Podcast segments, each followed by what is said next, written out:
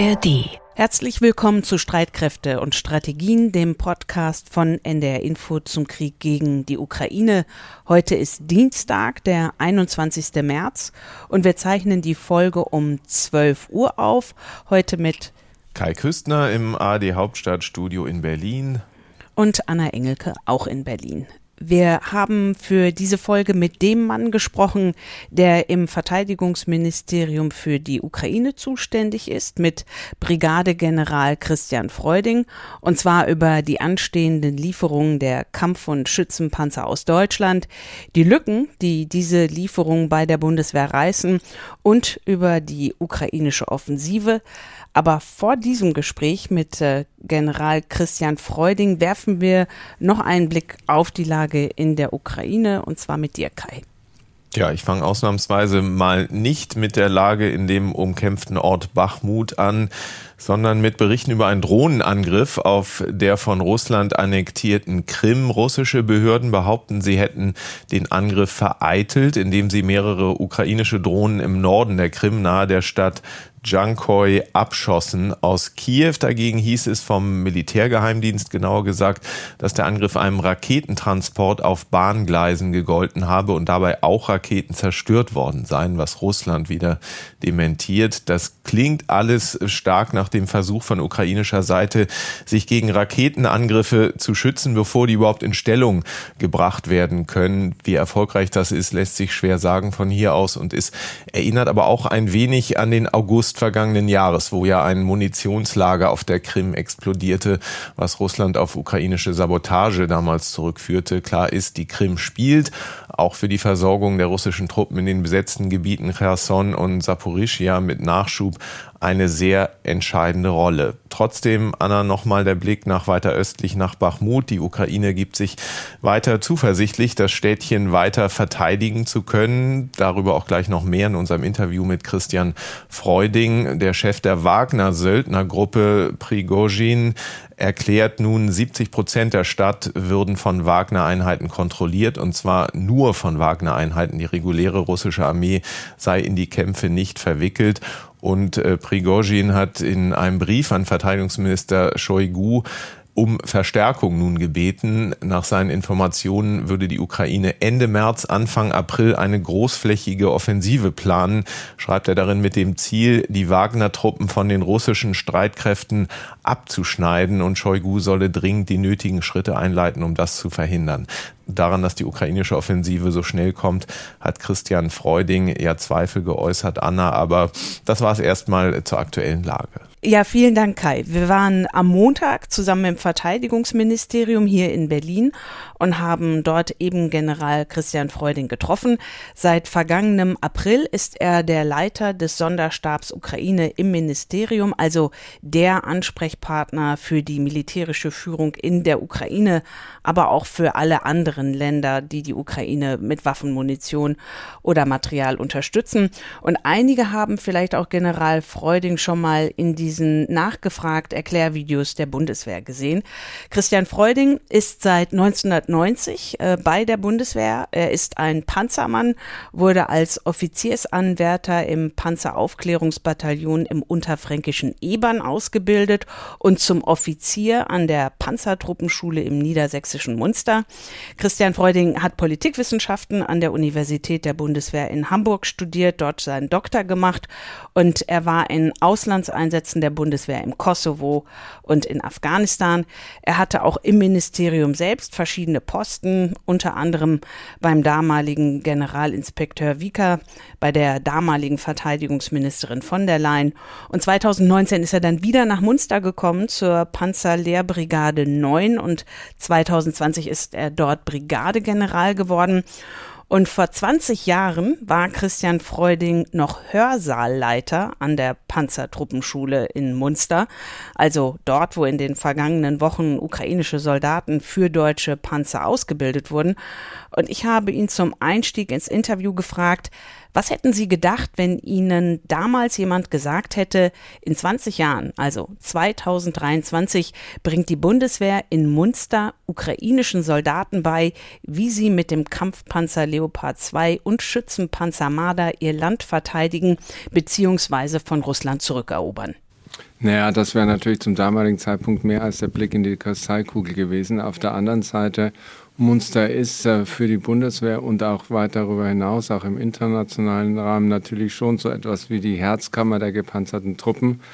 Ähm, hier schlägt das Herz der Panzertruppen der Bundeswehr. Insofern ist es auch für den Standardmunster für die Panzertruppenschule und die dort liegenden Truppenteile jetzt nichts Außergewöhnliches, dort internationale Soldaten zu trainieren. Gleichwohl die aktuelle Situation die ukrainischen Soldaten unmittelbar auf ihren Kampf äh, gegen die russische Aggression vorzubereiten, das ist natürlich schon eine besondere Situation. Darf ich trotzdem fragen, ob Sie, also damals konnte man die Situation heute natürlich nicht vorhersehen, aber waren Sie überrascht davon, dass Putin diesen Schritt getan hat, wirklich die Ukraine zu überfallen und an so großer Front auch? Nach meiner Wahrnehmung und jetzt auch im Rückblick äh, hatte sich das ja schon über das, ich sag mal, zweite Halbjahr 2021 angedeutet. Ganz persönlich war ich ja als Beobachter übrigens auch Munster, wo ich zum damaligen Zeitpunkt als Brigadekommandeur eingesetzt war, so ab Weihnachten der Überzeugung, dass es sehr schwierig wird, aus der Situation, in die sich äh, Russland äh, hineinmanövriert hatte, noch mit einer friedlichen Lösung rauszukommen. Aber jetzt äh, im Rückblick zu sagen, man hätte das alles voraussehen können, ähm, das halte ich auch für ziemlich anmaßend. In den vergangenen Wochen sind ukrainische Soldaten in Munster ausgebildet worden. Was haben Sie für einen Eindruck von denen? Also ich konnte mir selber einen Eindruck verschaffen vor circa zehn Tagen, als ich mit dem stellvertretenden ukrainischen Verteidigungsminister und seinem stellvertretenden Generalstabschef in Munster bei der Ausbildung war, sowohl bei der Ausbildung an den Kampfpanzern als auch bei der Ausbildung den, an den Schützenpanzern. Wir haben da ausgesprochen motivierte, ausgesprochen lernbereite, ausgesprochen engagierte ukrainische Soldaten erlebt ausgesprochen engagierte Ausbilder, die wirklich mit Herzblut ihr Wissen da weitergeben. Der Startpunkt der Ausbildung, der ist durchaus unterschiedlich. Wir haben Soldaten kennengelernt, die schon eine gewisse Vorbildung haben. Wir haben auch Soldaten kennengelernt, die im mechanisierten Kampf auf den Kampfpanzern, auf den Schützenpanzern noch nicht so viel Erfahrung hatten. Und vor allem haben wir den gemeinsamen Willen, Willen erlebt, dass man in kurzer Zeit, Sie wissen, wir hatten für diese Ausbildung in etwa sechs Wochen zur Verfügung, dass wir in kurzer Zeit möglichst viel erreichen, die möglichst fit machen, damit sie erfolgreich im Gefecht bestehen können. Das ist ja wirklich eine sehr kurze, intensive Zeit. Ist das überhaupt möglich, die ähm, adäquat ähm, darauf vorzubereiten, auf diesen Kampf dann? Also adäquat ist, glaube ich, ein schwieriges Wort. Und wir haben ja, Sie haben ja die Diskussion auch im vergangenen Jahr mitverfolgt, als wir angefangen haben, die ukrainischen Soldaten an unseren Systemen auszubilden. Da haben wir sehr, sehr lange Diskussionen geführt mit unseren Partnern. Wie lange muss denn so eine Ausbildung dauern? Sie haben die Diskussion dann wieder verfolgt, also sagten, bei Patriot dauert es eigentlich ein Jahr. Ich glaube, wir haben da mittlerweile ein sehr gutes ähm, Übereinkommen mit den Ukrainern gefunden und betrachten das aus der Perspektive, wie lange könnt ihr die Soldaten für die Ausbildung entbehren? Dann sagen sie uns einen Zeitraum und wir sagen dann, was kann man in dieser Zeit realistisch, realistisch erreichen? Und da nähern wir uns jetzt an, äh, in dem Fall für die Schützen und Kampfpanzer haben, sind wir von sechs Wochen ausgegangen und an diesen sechs Wochen muss sich dann ein realistisches Ausbildungsziel bemessen da muss man natürlich auch so ehrlich zueinander sein und das sind wir, dass man da keine Wunderdinge erwarten kann. Die Planung ist ja, dass zum einen die Polen in einem Bataillonsstärke ähm, Leopard 2 Panzer A4 in die Ukraine schicken. Die haben ja zum Teil wohl auch angefangen, so gehen jedenfalls die Berichte. Und dann das andere Bataillon mit den moderneren Leopard 2 A6 Kampfpanzern aus Deutschland insgesamt 18 zumindest aus Deutschland und dann noch andere Partnerländer, die schicken. Bleibt es bei der zeitlichen Planung, die der Minister in Aussicht gestellt hat? Also ich kann jetzt nur für unsere deutschen äh, Lieferungen sprechen. Für unsere deutschen Lieferungen haben wir in Aussicht gestellt, bis Ende März zu liefern und dabei bleibt das. Wir halten das, was wir zugesagt haben. Jetzt ist ja immer über Munition geredet worden, also nicht nur was die Bundeswehrbestände angeht, sondern auch für das, was in die Ukraine geliefert wurde. Für den Gepard zum Beispiel muss ja auch gehaushaltet werden und der Minister hat ja auch angekündigt, Munition tatsächlich nachproduzieren zu lassen. Wie sieht das mit den Schützen und Kampfpanzern aus? Ist da die Munition auch so eine Achillesferse? Munition ist im Krieg immer eine Achillesferse. Wir suchen die so gut wie möglich zu schützen, um im Bild zu bleiben. Ich kann sagen, dass wir für unser Schützenpanzer, für unser Kampfpanzer und das galt auch in, die, in der Vergangenheit für all die Waffensysteme, die wir zur Verfügung stellen, wählen wir immer das, was wir als Paketlösung beschreiben. Das heißt, äh, wir liefern immer Munition, Ersatzteile, ähm, mit für einige Wochen das, was benötigt wird. Und wir haben bei den Waffensystemen, die wir seit dem Sommer im Einsatz haben, also ich denke hier an die Panzerhaubitze, ich denke hier an die Mehrfachraketenwerfer bei Ersatzteilen immer wieder nachgelegt und werden das jetzt tun, weil wir uns auch verpflichtet sind, diese Systeme durchhaltefähig zu machen. Sie haben schon gesagt, Leopard 2 dann Schützenpanzer Marder. Außerdem werden die Amerikaner noch den Bradley schicken. Die Briten haben Challenger angekündigt, also einige Panzer aus westlichen Staaten. Was für einen Unterschied können diese Kampf- und Schützenpanzer jetzt in der Ukraine machen? Sie werden einen Unterschied machen, davon sind wir überzeugt. Ähm, dafür trainieren wir die ukrainischen Soldaten, dafür geben wir dieses Material ab. Ich glaube, dass es schwer ist, das jetzt in irgendeiner Weise zu quantifizieren oder auch zu qualifizieren. Es wird darauf ankommen, ähm, die ukrainischen, sie gut in die ukrainischen Verbände, in die ukrainischen Großverbände zu integrieren, sie klug weiter in der Ukraine auch äh, fortzubilden und dann so zum Einsatz bringen, wo sie ihren maximalen Einsatzwert zur Geltung bringen können.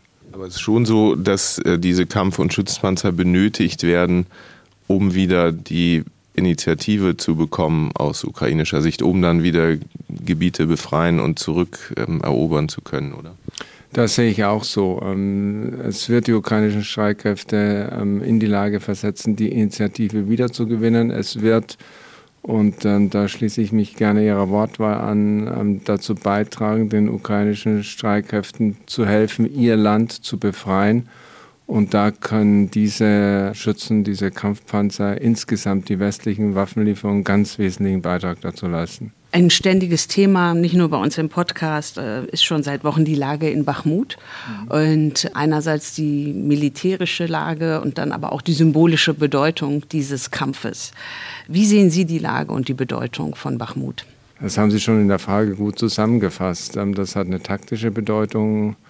Ähm, es bindet stark russische Kräfte. Aus ukrainischer Sicht, äh, die Abnutzung der russischen Kräfte ist relativ hoch. Es hat eine operative Bedeutung, weil wenn man sich das Gelände anguckt und die Geländecharakteristika, die Einnahme von Bachmut und insbesondere der westlichen Ausläufer ähm, von Bachmut und des damit verbundenen Höhengeländes, würde ähm, den russischen Streitkräften einen operativen Stoß weiter nach Westen ermöglichen.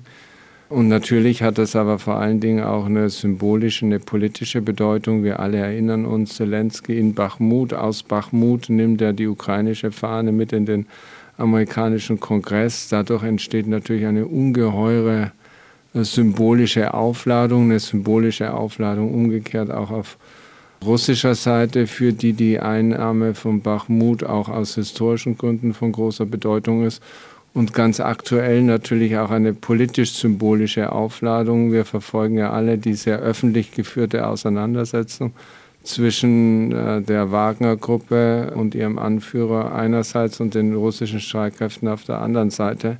Also da verbinden sich viele unterschiedliche Motive, die zu der Situation führen, wie wir sie in Bachmut tagesaktuell vorfinden. Würden Sie denn dann sagen, es wäre wichtig, Bachmut aus ukrainischer Sicht zu versuchen, so lange wie möglich zu halten und zu verteidigen, weil darüber wird ja immer wieder diskutiert, ob man sich nicht längst hätte zurückziehen sollen. Also das ist eine Abwägungsfrage und eine Frage, welchen Argumenten Sie das höhere Gewicht zumessen. Ähm, das, was wir über die Lage in Bachmut wissen, ist, dass sie für die Kräfte, die wir noch in Bachmut annehmen, durchaus eine größere Anzahl ähm, von ukrainischen Streitkräften ähm, zunehmend schwierig wird, nicht nur was die Versorgung anbelangt, auch was dann einen möglichen Ausweichweg anbelangt. Das muss man schon kritisch hinterfragen und fragen, ob der Preis, den man für die Vorteile, die, die man durch das Halten von Bachmut gewinnt, ob der noch gerechtfertigt ist. Sie haben gesagt, die Kampfpanzer und Schützenpanzer aus dem Westen können in der Ukraine einen Unterschied machen. Sie haben auch die kurze Ausbildung angesprochen, sechs Wochen. Wie wäre aus Ihrer Sicht äh, es gewesen, wenn die Entscheidung, Panzer zu liefern, früher gefallen wäre? Wäre das hilfreich gewesen für die Ukrainer? Also jede Entscheidung fällt zu ihrer Zeit. Ähm, das sind ja immer auch Abwägungsentscheidungen insbesondere da wir ja nicht auf Industriebestände bei diesen Waffensystemen zurückgreifen können, ist es auch eine Abwägungsentscheidung, was die Einsatzbereitschaft unserer eigenen Streitkräfte, was die Verteidigungsfähigkeit unseres Landes betrifft. Aus dieser Abwägungsperspektive sind sie zu betrachten und ich glaube, mit der Entscheidung, ähm, Sie erinnern sich vielleicht, am 20. Januar war die Rammstein-Konferenz, ähm, die sich um diese Frage drehte die sich mit den Panzerlieferungen befasste. Ich glaube, vier Tage später hat die Bundesregierung die Entscheidung getroffen.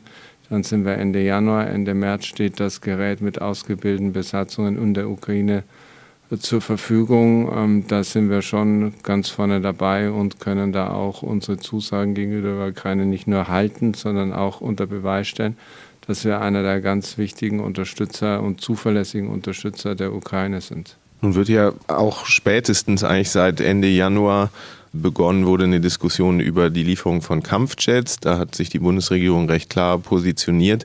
Trotzdem haben jetzt Polen und die Slowakei ja zugesagt, MiG-29 ähm, zu liefern. Sind die entscheidend, ähm, diese MiG-29 für die Ukraine? Gut, diese MiG-29 müssen ja in die ukrainische Luftwaffe integriert werden. Ähm, das könnte aufgrund der Verwendung dieses Flugmusters in der ukrainischen äh, Luftwaffe bisher schon ganz gut gelingen. Über die Details kann ich keine Auskunft geben. Das wird sicherlich da auch in direkter Absprache zwischen Polen, der Slowakei und der Ukraine zu regeln sein. Was schon von Bedeutung ist, ist die Luftverteidigung der Ukraine also zu verhindern, dass die äh, russischen Streitkräfte Luftüberlegenheit oder Luftherrschaft sogar herstellen können. Das ist von enormer Bedeutung und die leisten wir, leistet Deutschland, leisten die westlichen Partner äh, große Beiträge. Wir konkret mit der Lieferung der Geparden, die wir jetzt weiter aufgestockt haben, äh, mit der Lieferung ihres TSLM. Da wird in Kürze das nächste System kommen und im April bis Ende April werden wir bereitstellen eine ganze Feuereinheit Patriot äh, neben den Amerikanern. Also das Thema Luftverteidigung spielt eine große, bedeutende Rolle und da wirken wir auch entscheidend mit. Wäre da nicht trotzdem auch wichtig, dass Deutschland auch bei dieser Kampfjet-Frage auch einen Beitrag noch leistet oder ist das aus Ihrer Sicht nicht notwendig und auch nicht sinnvoll? Also im Moment stellt sich die Frage für uns nicht. Sie fahren ja häufiger in die Ukraine und nach einem Ihrer letzten Besuche hatten Sie äh, gesagt, die Stimmung verändere sich. Im vergangenen Oktober waren Sie nach der Befreiung von Kharkiv in der Ukraine und dort hätten Sie eine Art Aufbruchstimmung erlebt und jetzt bei den letzten Reisen in diesem Jahr nicht mehr so sehr. Es gebe aber eine große Entschlossenheit und zugleich eine unglaublich große Erschöpfung und Traurigkeit. Wie nehmen Sie die Stimmung bei den Leuten, mit denen Sie zu tun haben, in der Ukraine im Moment war. So wie Sie das äh, beschrieben haben, beziehungsweise mich auch zitiert haben, äh, die, an der Entschlossenheit, äh, diesen Krieg gewinnen zu wollen, besteht aus ukrainischer Sicht überhaupt kein Zweifel. Das erleben wir, das spüren wir, das sehen wir den Soldaten an, auch die hier in der Ausbildung sind. Ähm, natürlich gibt es nach über einem Jahr Krieg und nach dieser ganzen Belastung, nach den immer wieder erfolgenden Angriffen auf Städte, auf zivile Infrastruktur, auch diese Erschöpfung, auch diese Traurigkeit. Jeder, mit dem Sie sprechen, hat Angehörige, hat Freunde verloren. Äh, das macht ja was mit dem Menschen, das macht was mit der Art des Zusammenlebens, wie man damit umgeht. Gleichwohl bin ich fest davon überzeugt, dass diese Entschlossenheit am Ende sich ja durchsetzen wird und die Ukrainer diesen Krieg erfolgreich werden führen können. Sie haben ja auch mal davon gesprochen, dass die Ukraine jetzt in der Situation sei, dass sie sich darum bemühen muss, neues Personal, also neue Soldaten zu gewinnen für die äh, Streitkräfte, dass sie sich nicht mehr nur auf Freiwillige verlassen kann. Wie ist es um die Moral der Truppe überhaupt bestellt? Also wir können sprechen darüber, was wir beobachten bei den Soldaten, die zu uns zur Ausbildung kommen. Da kann ich nur sagen, die wollen sind eine Wissbegierde, eine ein Willen zu lernen und sich vorzubereiten, ähm, der ist ähm, für uns immer wieder verblüffend, erstaunlich und vor allem tief beeindruckend, ähm, was wir da sehen, wenn selbst am siebten Ausbildungstag äh, um 22 Uhr noch weiter trainiert werden will, obwohl wir sehr anspruchsvoll ausbilden, auch mit Nachtausbildung.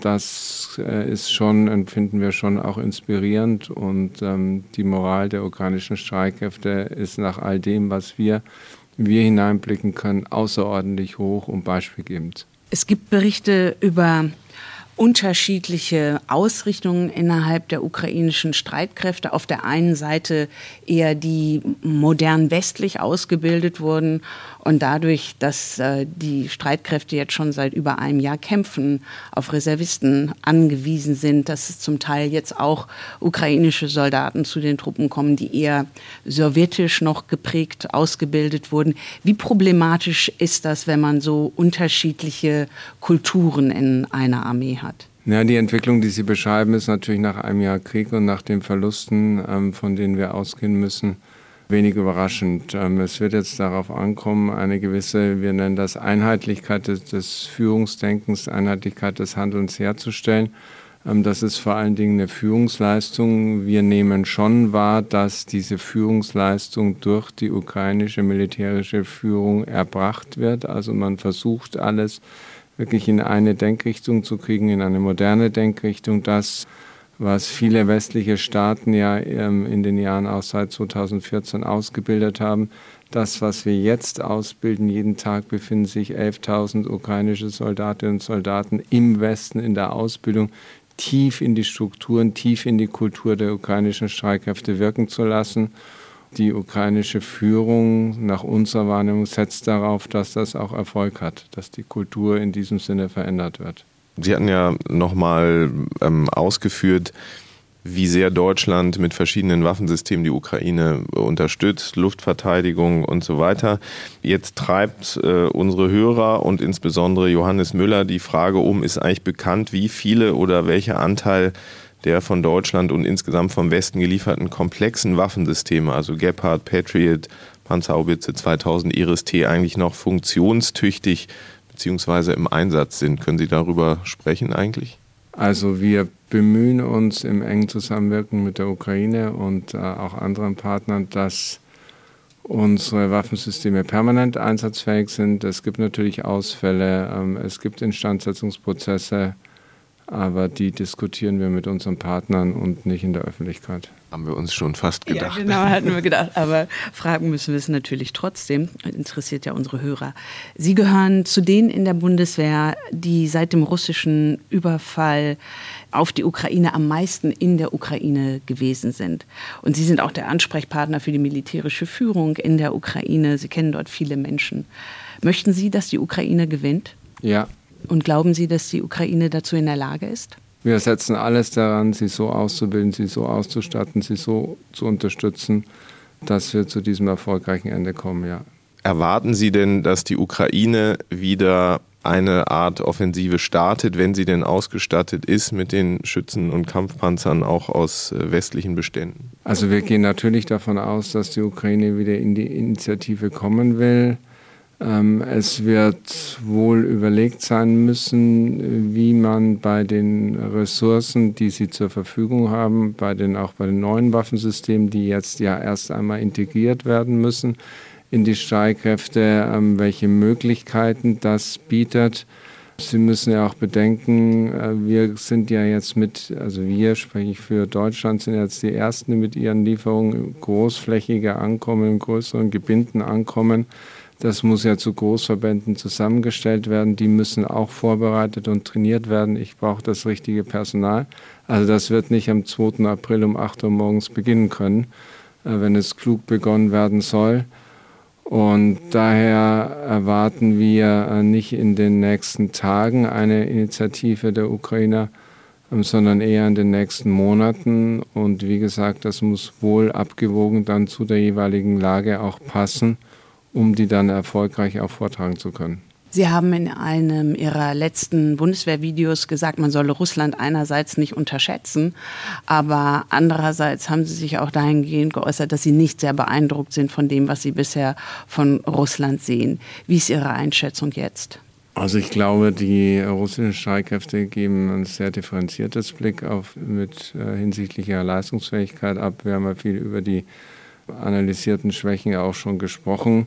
Gleichwohl verfügen die russischen Streitkräfte, der russische Staat insgesamt über ein enormes Mobilisierungspotenzial, ähm, sowohl personell als auch materiell und über eine lange Durchhaltefähigkeit. Und äh, ich bleibe dabei, die russischen Fähigkeiten sind auch, auch und gerade auf die lange Sicht hin nicht zu unterschätzen. Glauben Sie, dass das genau das ist, worauf Putin setzt, dass er den längeren Atem hat in diesem Konflikt als die Ukraine und der Westen, der die Ukraine unterstützt. Ich denke schon, dass das ein ganz wesentlicher Teil seiner Strategie ist, ja. Kann man das irgendwo dran ablesen oder festmachen? Naja. Er hat ja von seinen Kriegszielen noch nichts zurückgenommen, jedenfalls nicht wahrnehmbar. Nicht wahrnehmbar zurückgenommen und er setzt eben darauf, dass er länger durchhält, als der Westen die Unterstützung durchhält, als die Geschlossenheit des Westens anhält und da gilt es, ihn jetzt zu widerlegen und da sind wir alle gefordert. Sie sind ja auch schon darauf eingegangen und darüber haben wir hier gesprochen, was Deutschland alles der Ukraine zur Verfügung gestellt hat und was Deutschland auch noch der Ukraine zur Verfügung stellen wird. Der Verteidigungsminister hat jetzt am Wochenende in Japan davon gesprochen, im Wert von 3,5 Milliarden ist das Munition und Material. Welche Löcher reißt dieses Material und diese Unterstützung bei der Bundeswehr? Das reißt natürlich Lücken, das ist keine Überraschung. Ähm, Sie wissen, dass wir in fast allen Bereichen ähm, unterausgestattet waren. Die Bundeswehr verfügt äh, in vielen Bereichen nicht mehr über die Vollausstattung, die sie als kaltstadtfähige, einsatzfähige Armee bräuchte. Ähm, und ich hatte eben schon mal dargestellt, dass es bei jeder Einzelabgabe, bei jedem Artilleriegeschütz, bei jedem Kampfpanzer, bei jeder Patriot-Feuereinheit immer eine Abwägung sein muss und in der jeweiligen Situation getroffen werden muss. Wie dringlich ist der Bedarf? Was bedeutet das für unsere eigene Einsatzbereitschaft, übrigens auch für unsere eigene Ausbildungsfähigkeit? Und wie schnell sind wir in der Lage, denn wieder verantwortlich diese Lücke zu schließen? Und in dieser Abwägung müssen die und werden diese Abgabeentscheidungen getroffen. In dieser Abwägung werden auch die Entscheidungen getroffen, was können wir der Ukraine an Ausbildungskapazitäten zur Verfügung stellen. Weil eins ist auch klar, wir haben in diesem Jahr die Ambition, ähm, Ausbildung anzubieten für insgesamt 9000 ukrainische Soldatinnen und Soldaten. Das geht nicht aus dem Stand heraus und das geht nicht ohne durchaus auch ähm, erhebliche und empfindliche Einschränkungen für unsere eigene Ausbildung. Und in dieser Abwägungsentscheidung befinden wir uns bei jedem Schritt, den wir für die Unterstützung der Ukraine planen. Wäre denn Deutschland im Moment in der Lage, sich gegen einen ja, sehr theoretischen Angriff aber dennoch zu verteidigen? Also Landesverteidigung ist ja immer Bündnisverteidigung und äh, wir fühlen uns im Verbund mit unserem Partner ähm, der Nordatlantischen Allianz sicher. Aber Ihr Minister, also Boris Pistorius, hatte ja neulich mal den Satz geprägt, Deutschland sei derzeit nicht verteidigungsfähig. Würden Sie das auch unterschreiben? Ich glaube, da ist jetzt kein Widerspruch zu meiner vorherigen Aussage. Wenn die Wehrbeauftragte in der vergangenen Woche sagt, dass ähm, es bei der Bundeswehr an allem fehlt und seit dem Beginn des Krieges noch mehr an allem. Haben Sie denn inzwischen den Eindruck, dass sich dieses Bewusstsein dafür auch so durchgesetzt hat, dass es jetzt Änderungen geben wird? Ich glaube schon und ich glaube, dieses Bewusstsein durchgesetzt, ähm, das hat sich ja schon beginnend am 27. Februar des vergangenen Jahres in der Rede des Kanzlers mit der Zeitenwende, in dem was kann es einen größeren Vertrauensbeweis geben, auch des Gesetzgebers, des Parlaments als äh, das Sondervermögen, das auch jetzt gesetzgeberisch umgesetzt wird. Jetzt liegt es an uns, das äh, auf die Straße in die konkreten Projekte zu bringen.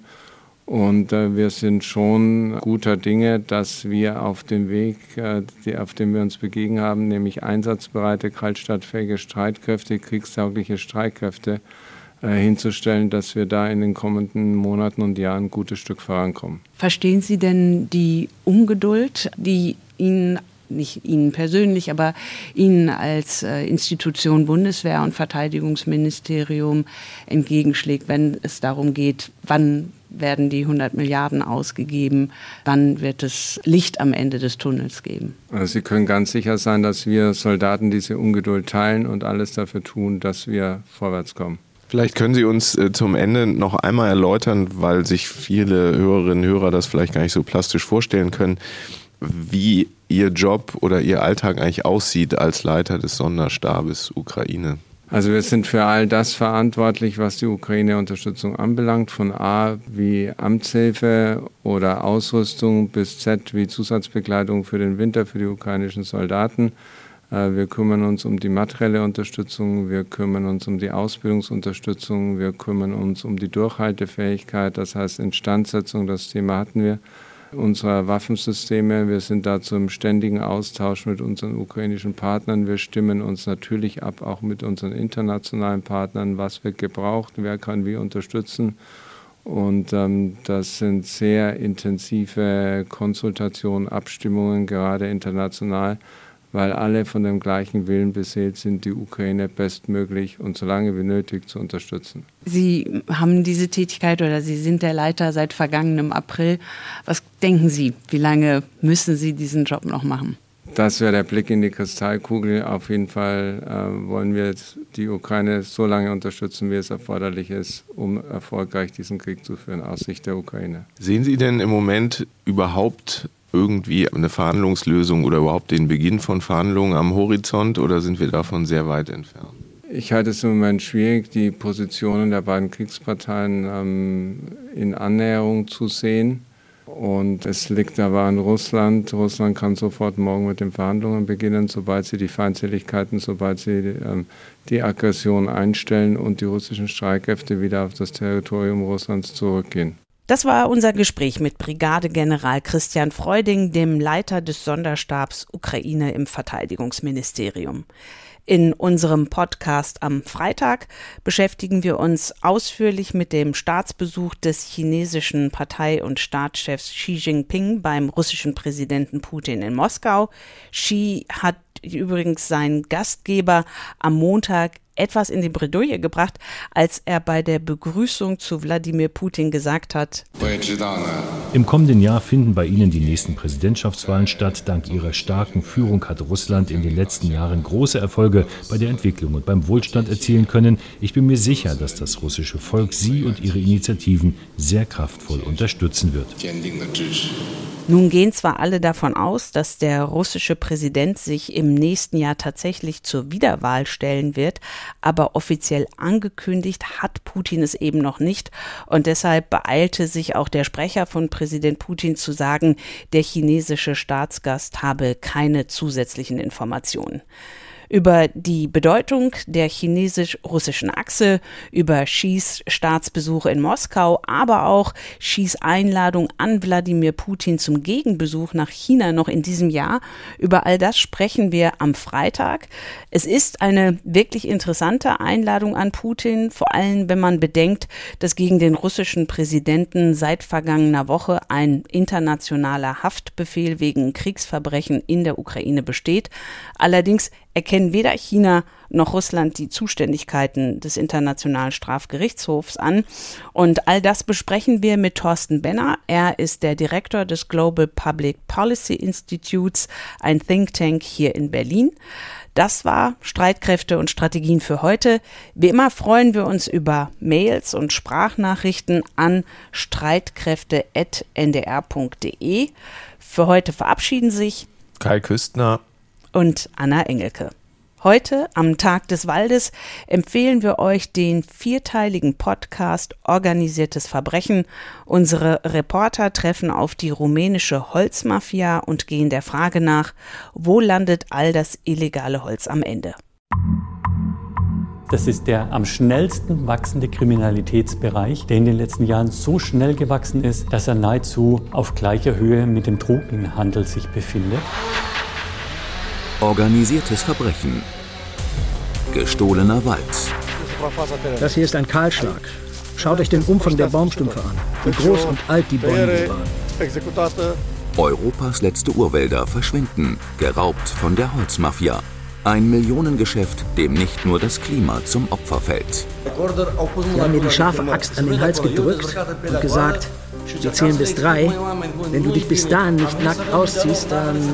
Organisiertes Verbrechen. Gestohlener Wald. Alle Folgen in der ARD Audiothek.